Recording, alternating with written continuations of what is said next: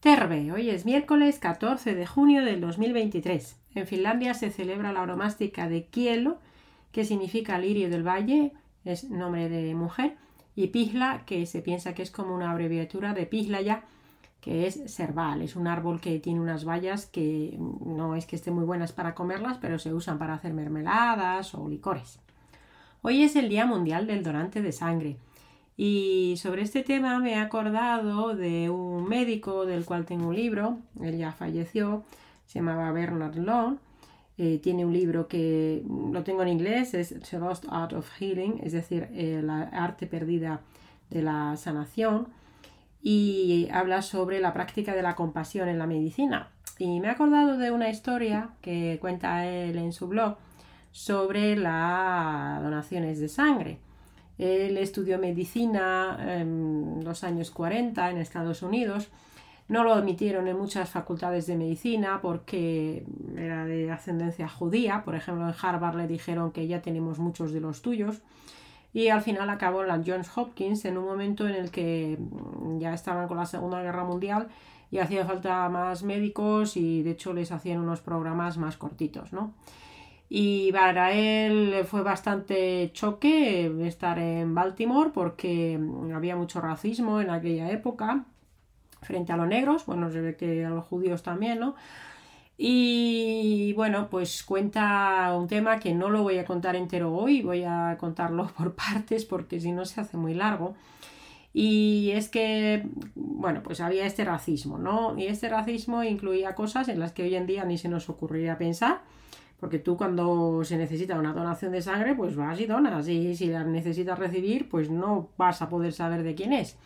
Pero en aquella época, en este hospital, la Johns Hopkins, pues tenían, eh, vamos, que está además asociado, asociado a, la, a la Universidad Johns Hopkins, ¿no? Entonces, tenían su banco de sangre y en el banco de sangre tenían también apartheid con la sangre. ¿Qué quiere decir esto?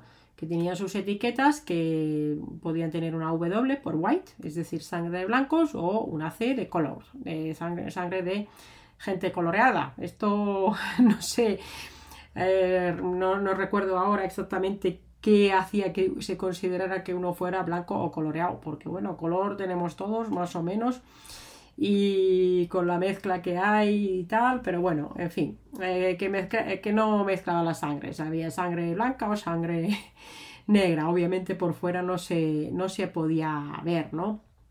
Y la cosa es que además resulta que muchas veces si veían que no había suficiente sangre negra de, de pacientes de color, que decían, entonces para conseguir que se hicieran más donaciones, a veces hacían un truco y que cuando quedaba poca sangre de, personas negras, de personas coloreadas, que decían ellos, entonces cogían algún paciente mm, de raza negra que estuviera como para darse de alta ese día y le daban morfina para que se quedara atontolinado. Y cuando venía la familia para llevárselo a casa, lo veían ahí hecho polvo y entonces le decían, ¡buh! Está fatal y lo único que se puede hacer es darle un concentrado de sangre que lleva todo lo que necesita, pero para eso hace falta 10 botellas de sangre para fabricárselo.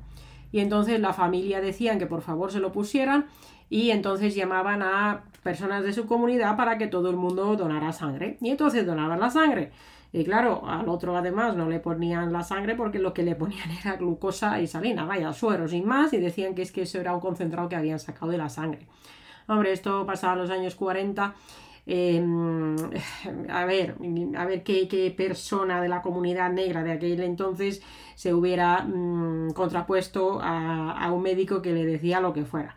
Así que nada, eh, conseguían donaciones de los negros. Pero claro, este mm, truco, pues con, con los blancos no lo hacían y era relativamente frecuente que mm, se acabara la sangre blanca, pero claro, no podían utilizar la sangre con la letra C de coloreada eh, en los pacientes blancos. Y aquí entra mm, luego lo que hacía Bernard Long, que eso ya te lo contaré mañana, porque me está quedando un poco largo. Así que hoy te traigo una frase de Bernard Long que decía así, haz tanto como sea posible por el paciente y tampoco como sea posible al paciente. Es una diferencia clave, ¿verdad? Te deseo un buen día. Un abrazo.